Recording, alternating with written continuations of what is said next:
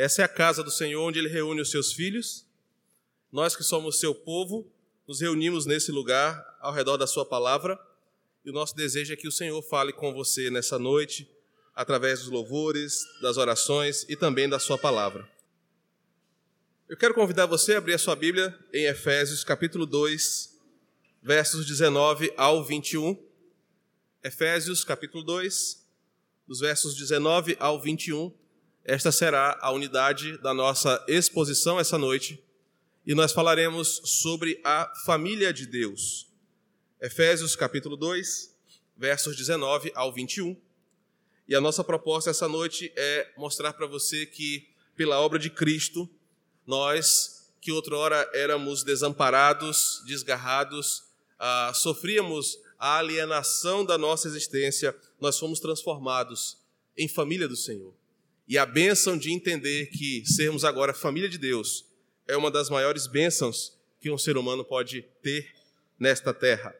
Efésios capítulo 2, versos de 19 ao 21. Acompanhe na sua versão.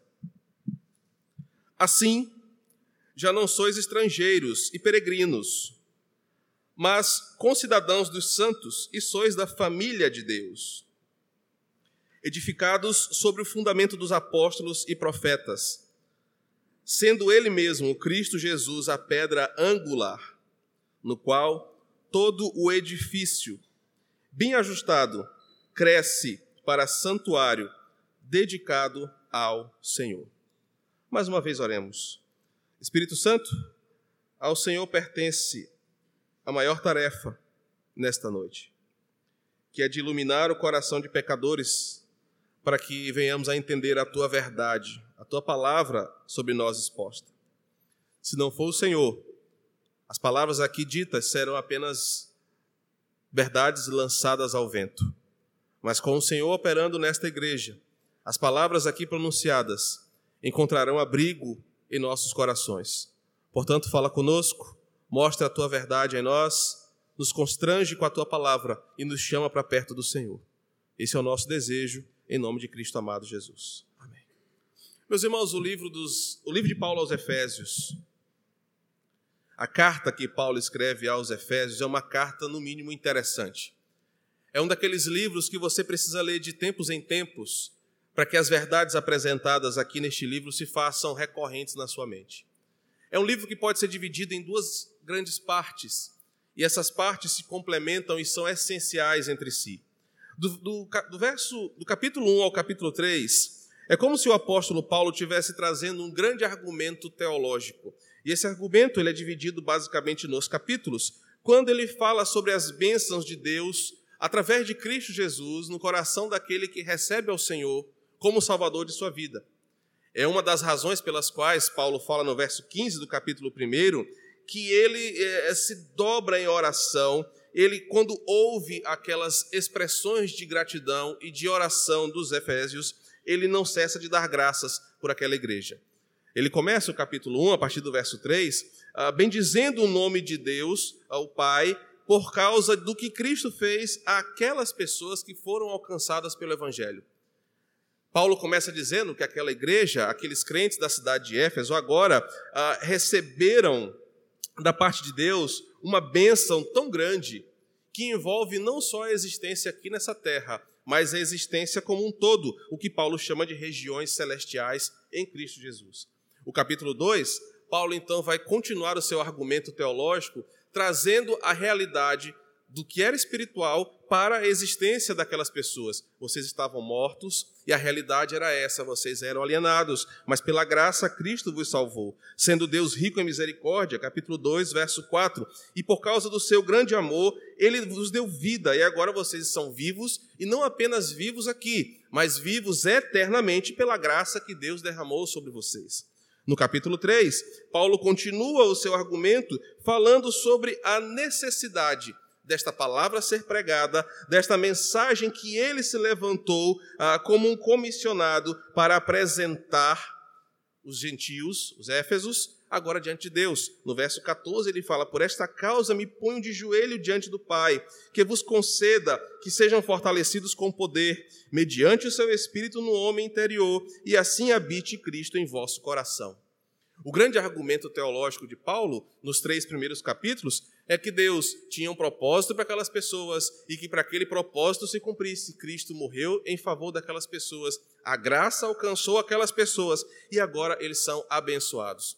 Os capítulos 4, 5 e 6 podem ser por nós dimensionados como uma aplicação prática da verdade teológica do 1 ao 3 essa nova vida, essa vida que eu fui agraciado, essa mudança de realidade agora se aplica na minha casa, com os meus filhos, com a minha esposa, no meu trabalho, nas minhas relações interpessoais. E no capítulo 6, o apóstolo fala que essa nova realidade deve ser uma busca constante do crente para que ele não caia nas ciladas do diabo.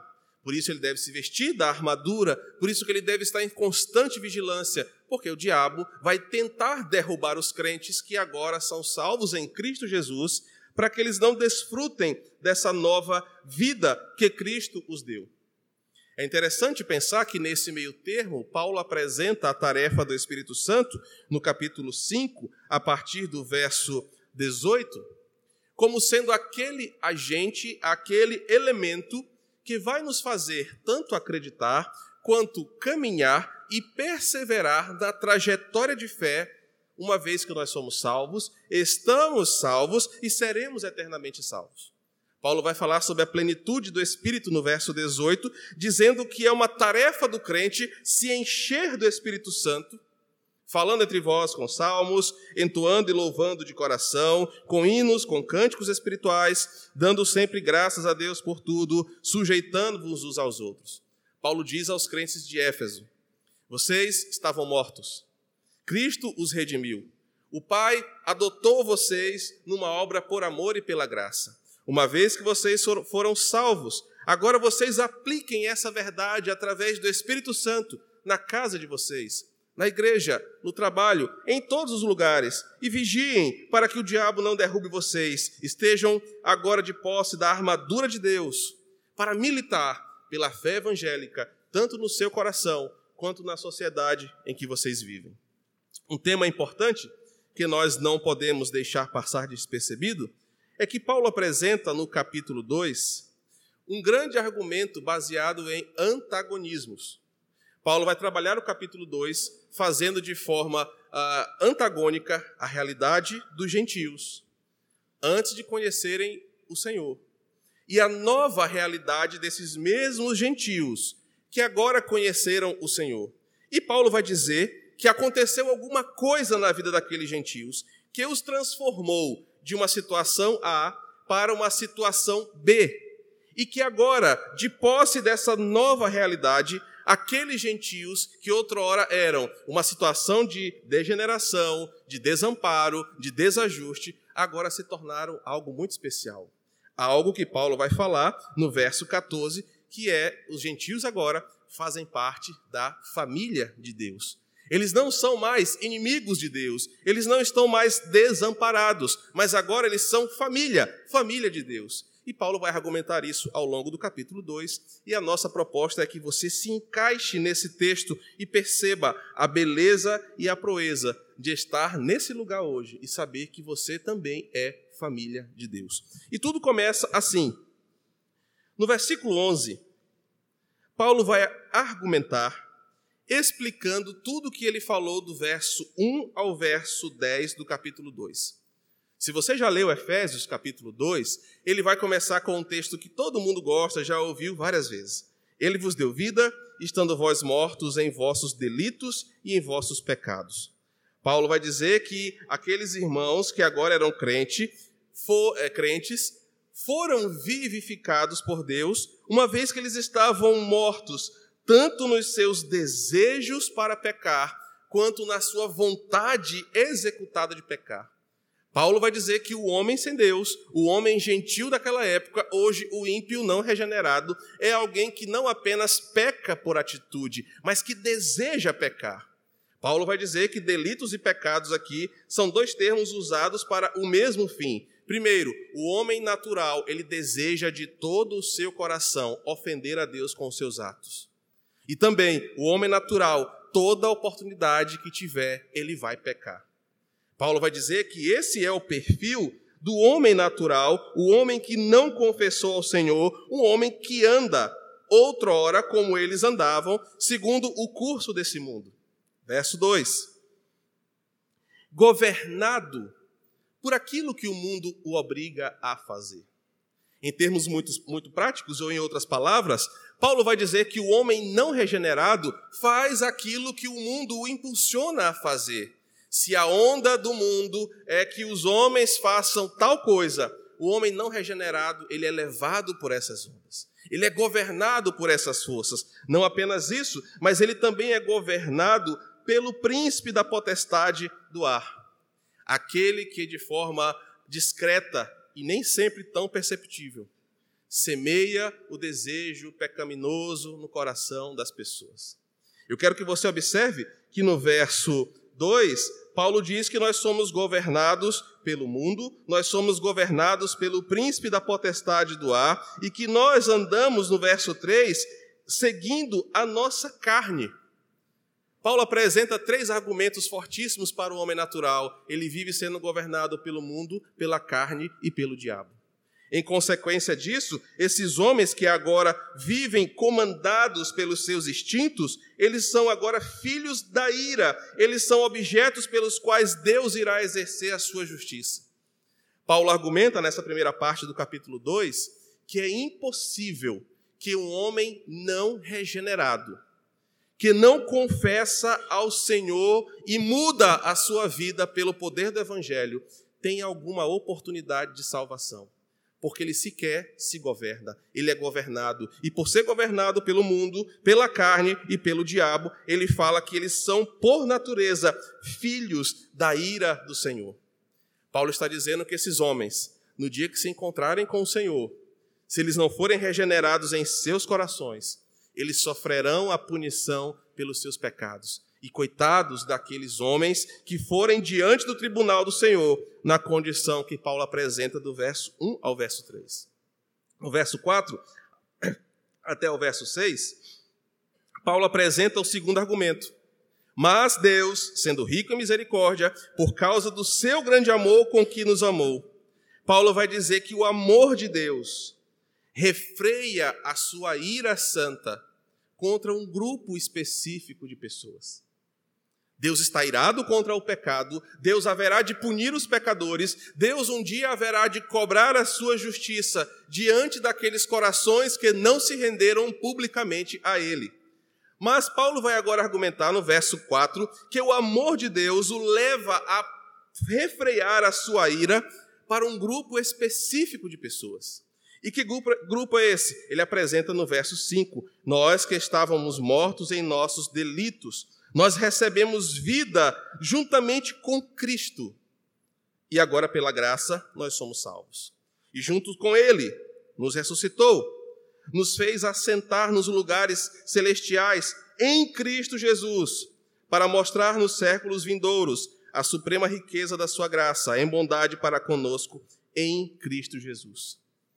Se você percebeu as minhas ênfases, a nova categoria de pessoas as quais Deus refreará a sua ira, que, não, que serão poupadas da justiça santa de Deus contra o pecado, são aquelas pessoas que estão em Cristo Jesus. E quem são essas pessoas que foram agora refreadas da ira do Senhor, foram depósitos do seu grande amor e que foram salvas, revivificadas, ressuscitadas, que agora assentam em lugares celestiais com Cristo e que reinarão com Ele para sempre? São aquelas pessoas que um dia saíram da condição de inimigas do Senhor e agora se dobraram, dobraram os seus joelhos ao Senhor e são agora a sua família. É a terceira parte da primeira unidade do capítulo 2. Do verso 8 ao verso 10, Paulo vai dizer que é pela graça que essas pessoas foram salvas. Foram as pessoas que acreditaram no sacrifício de Jesus. Foram pessoas que não tinham nada para oferecer. Não eram pessoas perfeitas, não eram pessoas sem pecados, não eram pessoas melhores do que outras, mas foram pessoas que, quando ouviram a mensagem do Evangelho, entenderam que a única alternativa de redenção de seus pecados, de salvação da vida eterna, de conserto de vida, não eram pelas suas próprias forças, mas era pela fé em Cristo Jesus. Então, essas pessoas que foram salvas pela graça, mediante a fé, pelo amor de Deus, em uma obra totalmente do Senhor, essas agora estão livres das amarras do pecado. Estão livres da condenação do pecado e estarão livres um dia da presença eterna do pecado. Paulo vai dizer que esse novo grupo de pessoas, verso 10, foi um grupo criado em Jesus para boas obras, as quais Deus de antemão preparou para que andássemos nelas.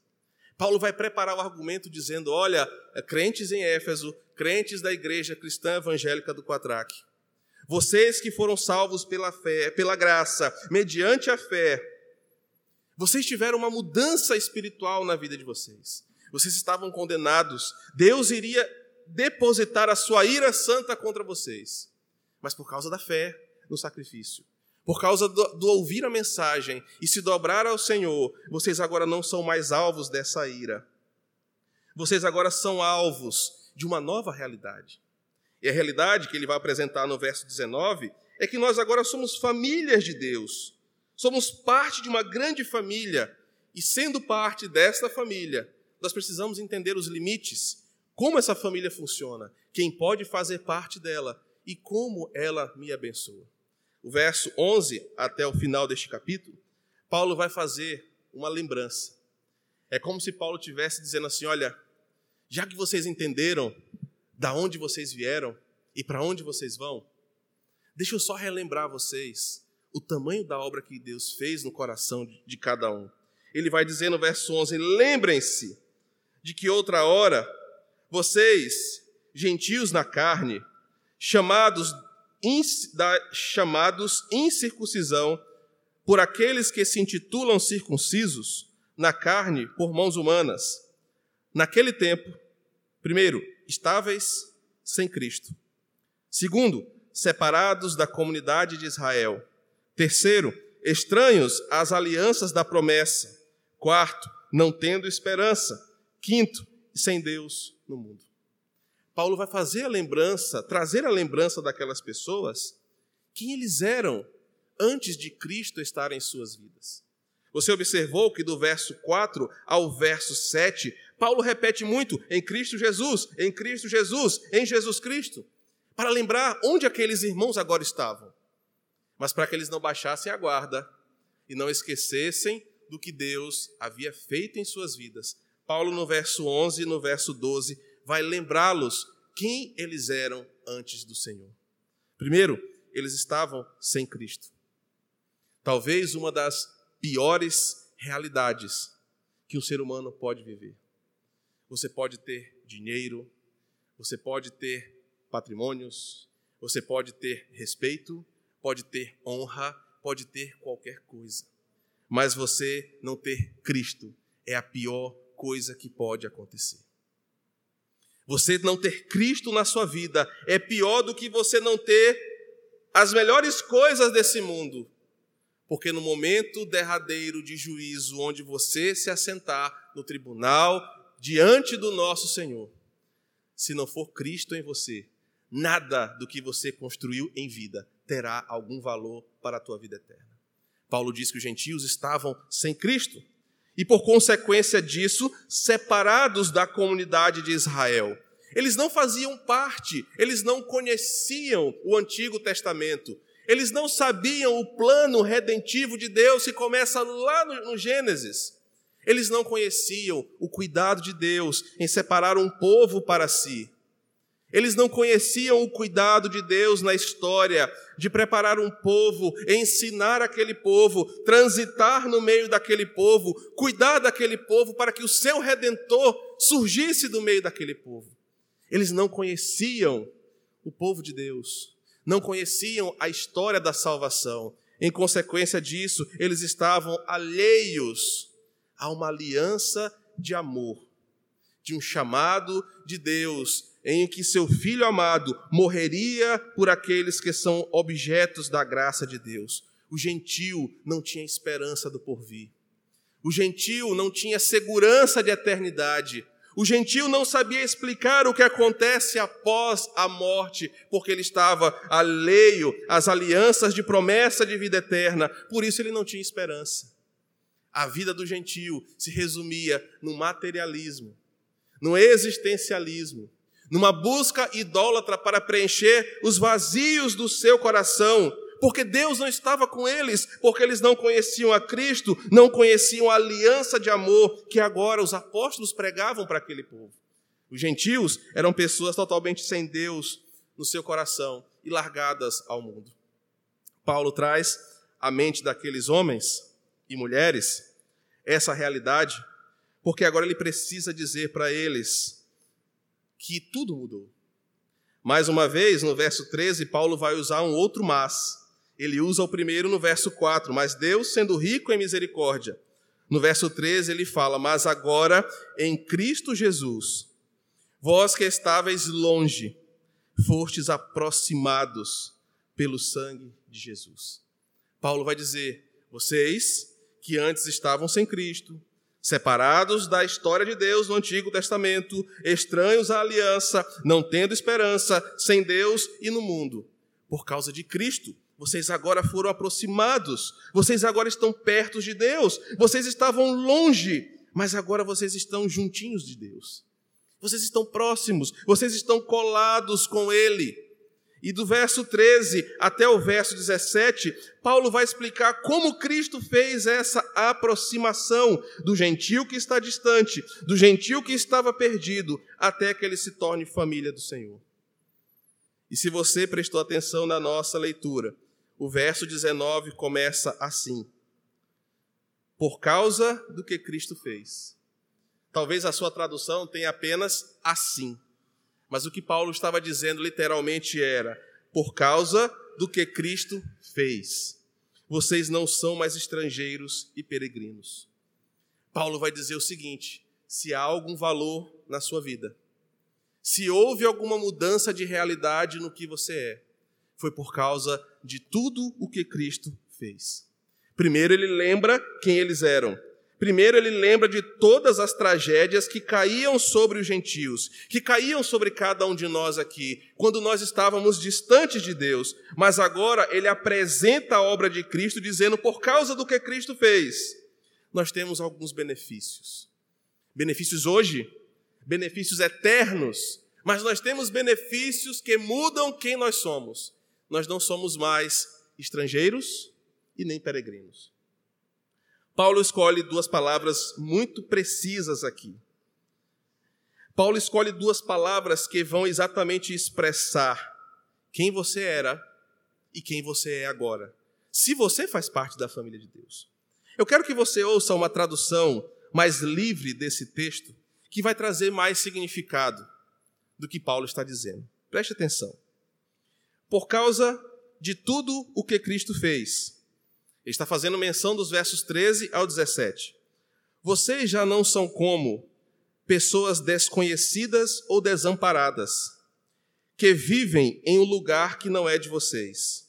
Mas por causa de tudo o que ele fez, vocês são cidadãos do povo de Deus, como os demais membros desse povo, como Adão, Abraão, Moisés, Davi e Cristo e são membros espalhados da mesma família, que carregam o mesmo sobrenome, que foi construída sobre aquilo o qual se constrói uma firme estrutura.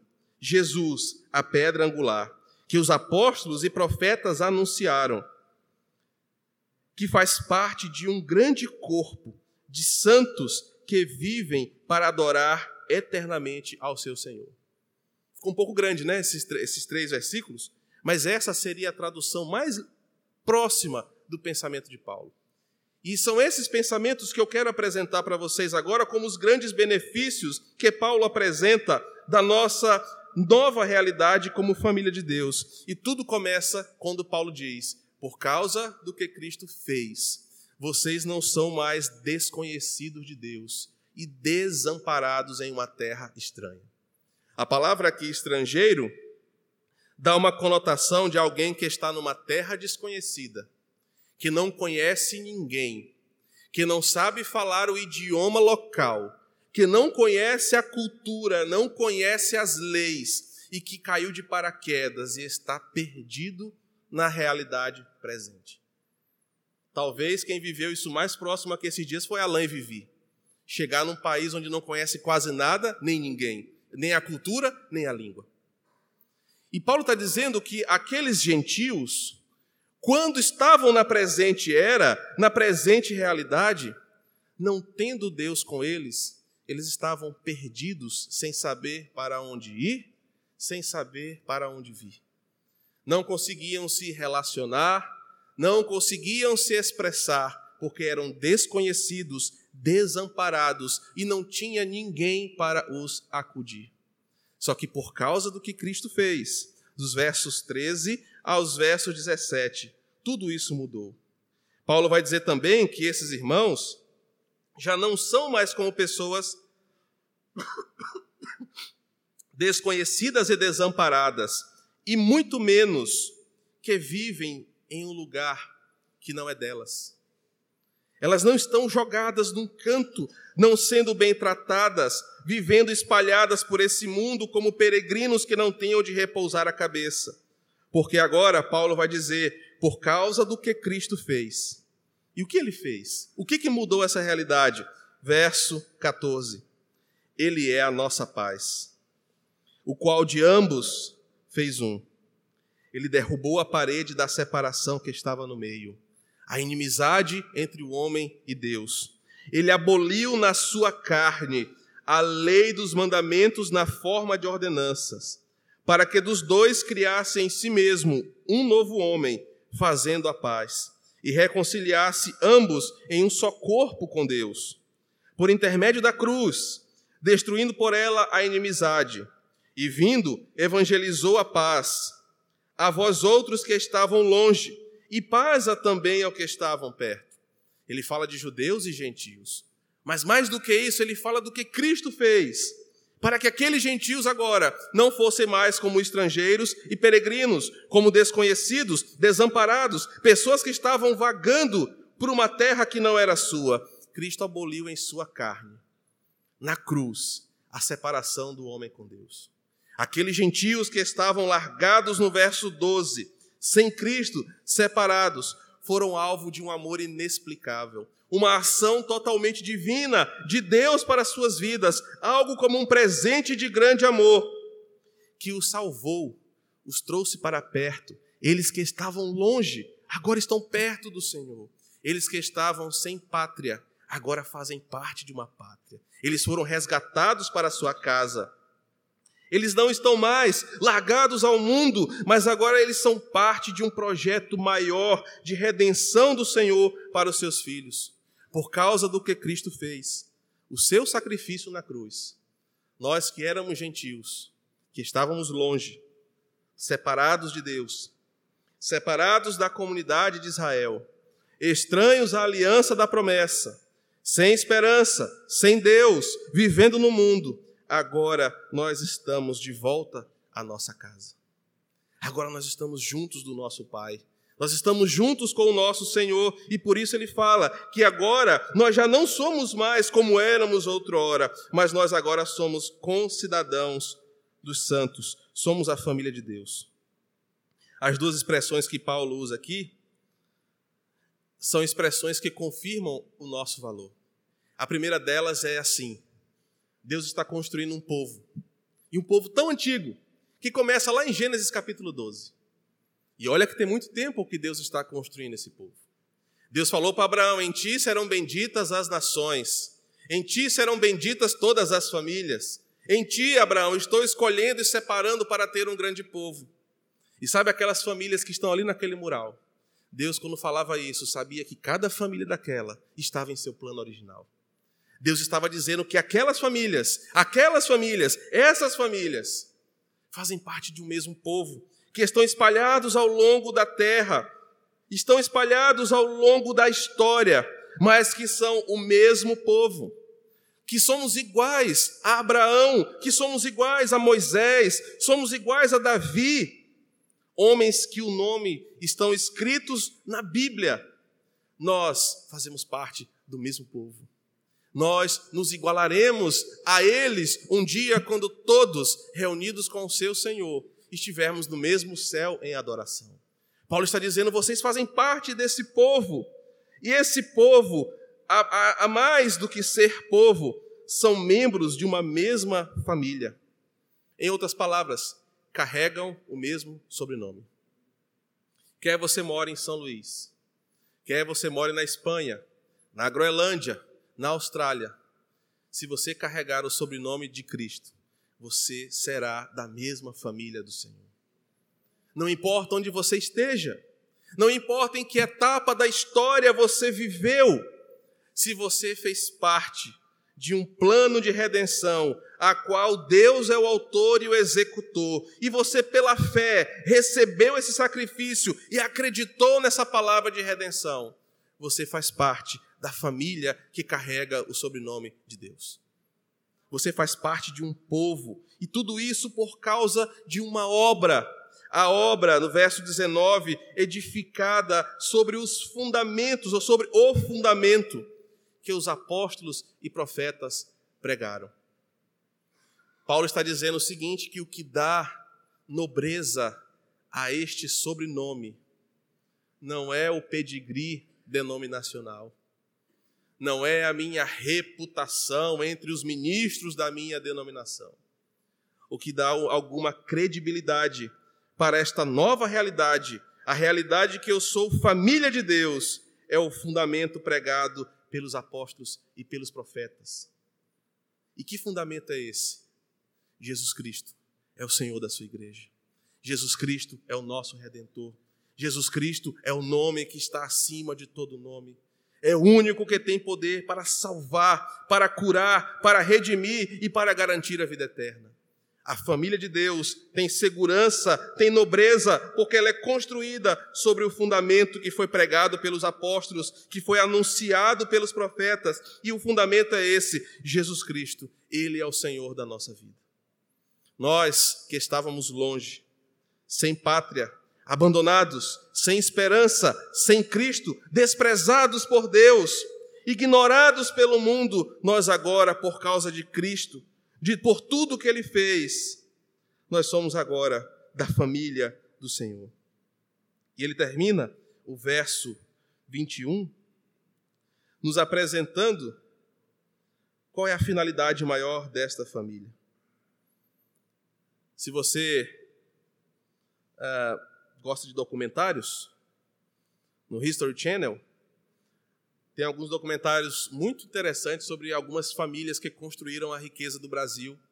É uma cópia de um documentário americano.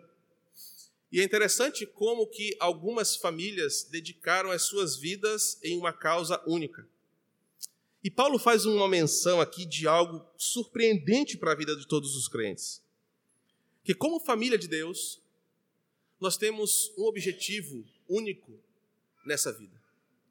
O objetivo da família de Deus não é construir o maior número de templos glamorosos ao longo do mundo, da história. O objetivo da família de Deus não é adquirir patrimônio para dizer que é o patrimônio da igreja. O objetivo da família de Deus, conforme Paulo nos apresenta no verso 21, é que na medida em que esta família vai sendo reunida. É que na medida em que esta família vai sendo agrupada, que ela vai sendo encorpada por novos filhos que são chamados pela fé para a salvação que há em Cristo Jesus, a nossa família cresce para santuário dedicado ao Senhor. A família de Deus, ela tem como uma única obrigação fazer parte de um grande corpo de santos que formarão um grande coral, apresentado no livro de Apocalipse. Aquele coral revelado por João como uma grande multidão, que entoava louvores ao Cordeiro, que é digno de receber toda a honra, toda a glória e todo louvor. Paulo vai dizer que esta família agora está sendo reunida, está sendo preparada, está sendo ensinada e edificada para fazer parte de um grande corpo de pessoas santas que vivem para adorar eternamente ao Senhor. Essa é a família de Deus. A família de Deus é aquela que se reúne em torno do seu Pai, sabendo que foi alvo de uma grande graça que não merecia, que foi resgatada de uma realidade cruel, de uh, sofrimento, conforme ele apresenta no verso 12, mas que por causa de Cristo, agora a sua realidade é reinterpretada. Nós não somos mais gentios, nós somos família de Deus, nós somos agora povo do Senhor. E como é que Paulo entende que isso vai chegar no coração da nossa igreja hoje? Talvez você entrou por essa porta aqui, vivendo a realidade de um gentio, tendo tudo, mas não tendo Cristo. Você entrou por essa porta aqui, não entendendo que até hoje a tua vida estava sem sentido, porque biblicamente e espiritualmente a Bíblia fala que você está morto. O que você faz é um compromisso para pecar. Quem te governa é o teu desejo pelo pecado, e que o morto não tem poder de fazer nada por si próprio. Mas se você entrou por essa porta, na realidade de um gentio que vive segundo o mundo, que vive segundo a carne, que vive segundo o diabo, Saiba que Deus é rico em misericórdia. Verso 4. E Ele ama aqueles que ouvem o seu chamado e de forma irresistível vem à sua presença. Se você entende esta mensagem, como muitos aqui já entenderam, e um dia se renderam ao Senhor, eles não são mais gentios, não estão mais longe de Cristo. Verso 12. Não estão mais separados da comunidade, do povo eleito do Senhor. Eles não são estranhos à aliança, eles não têm mais esperança, porque o crente tem uma esperança que ninguém pode tirar. E Paulo chega a falar: Cristo em vós, a esperança da glória. A esperança do crente é saber que a vida não acaba aqui. A esperança do crente é saber que o nosso redentor vive e que um dia habitaremos com ele. Mas só tem essa esperança quem tem Deus consigo, quem tem Deus em seu coração, quem não vive mais de acordo com o mundo. Essa nova realidade é a realidade de quem é família de Deus. E se você entrou por essa porta aqui hoje, sabendo que a Bíblia mostrou que você é um gentio, que você era como esses gentios aqui que Paulo apresenta, Paulo também vai ensinar que existe um jeito de você se tornar família de Deus. Gálatas vai dizer que só existe um jeito de ser filho de Deus, que é você confessando e crendo com fé em seu filho Jesus Cristo. A Bíblia vai nos ensinar que essa família de Deus já não é mais de pessoas desconhecidas, desamparadas ou ignoradas, que vivem perambulando num lugar que não é delas. Mas pelo que Cristo fez, eles agora fazem parte de um grande povo. Um povo que começa lá no Gênesis e vai terminar um dia em Apocalipse. A igreja santa do Senhor reunida. E esse povo é um povo chamado para adorar ao Senhor e para fazer parte desse povo. Você precisa confessar com os seus lábios, crer em seu coração e anunciar que você acredita no sacrifício de Cristo. Portanto, Paulo nos ensina alguns benefícios para sermos da família de Deus ou por sermos da família de Deus. O primeiro deles é que nós temos Deus por nosso Pai. Deus só é Pai de quem é seu filho. Deus só é pai daqueles que são filhos dele e filho do Senhor, é quem confessa o seu nome, é quem crê na sua palavra. Gálatas capítulo 4 vai nos ensinar isso. O segundo benefício é que nós que somos famílias de Deus, nós vamos, nós vamos reinar com Cristo eternamente. Verso 6. A primeiro, o primeiro verso, nós temos Deus por Pai. Verso 18. Porque por Ele ambos temos acesso ao Pai em um espírito. Vamos reinar com Cristo, verso 6. E juntamente com Ele nos ressuscitou e nos fez sentar nos lugares celestiais em Cristo Jesus. E por fim, para aqueles que são da família de Deus, nenhuma condenação mais existe. Verso 15. porque ele aboliu na sua carne a lei dos mandamentos na forma de ordenança, para que dos dois criassem em si mesmo um novo homem, fazendo a paz. Quem está em Cristo não tem mais culpa sobre si.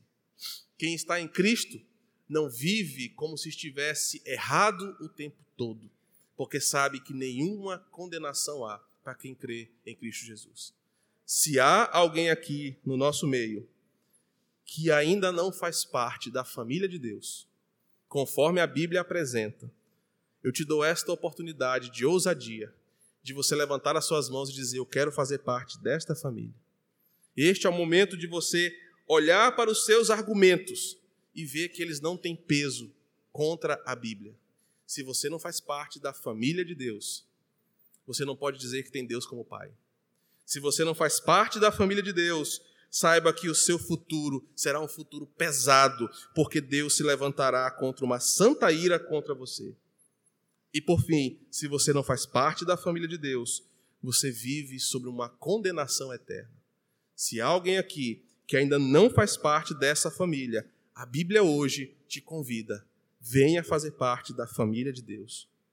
Se todos aqui já somos parte desta grande família, glórias ao Senhor por isso, porque Ele nos alcançou, somos alvos da Sua graça, e por causa do Seu amor, nós que éramos gentios, distantes e abandonados, hoje somos parte da grande família de Deus na face da terra. Que o Senhor seja louvado, e que se há alguém que queira tomar essa decisão de levantar os seus braços e vir aqui à frente, nós vamos orar por você. Esse é o seu momento enquanto nós oramos. Senhor, obrigado pela tua palavra. Obrigado pela tua palavra que recai sobre nós como um desafio e um chamado, Senhor, para a santidade, para um compromisso para um desejo de caminhar com o Senhor mais próximo, mais íntimo, mais verdadeiro. Obrigado porque o texto de Efésios nos mostra quem nós somos. Nós não somos mais abandonados, órfãos, desamparados, ignorados, objetos da tua ira, mas agora nós que fomos alcançados pelo teu amor que acreditamos no sacrifício de Jesus, que nos rendemos ao teu senhorio, nós agora somos família de Deus. E Senhor, não há nada melhor, não há título mais nobre, não há adjetivo mais feliz do que sermos filhos de Deus, do que sabermos que o Senhor pensou em nós mesmo antes da nossa existência de saber que o Senhor nos amou mesmo antes de nós existirmos, e que no teu eterno decreto e no teu livro de vida eterna o nosso nome já estava escrito, porque o Senhor nos amou de uma forma incomparável. Obrigado, Senhor, porque não fomos nós que te escolhemos, e o Senhor não depende de nós para a nossa salvação, porque é o Senhor que nos sustenta, é o Senhor que nos chama, é o Senhor que nos faz perseverar, é o Senhor que preserva a nossa fé.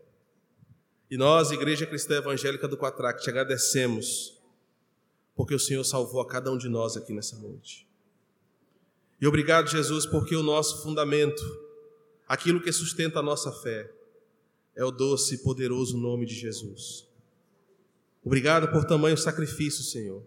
Obrigado por tamanho amor, pela extensão do teu perdão que cobre multidão dos nossos pecados.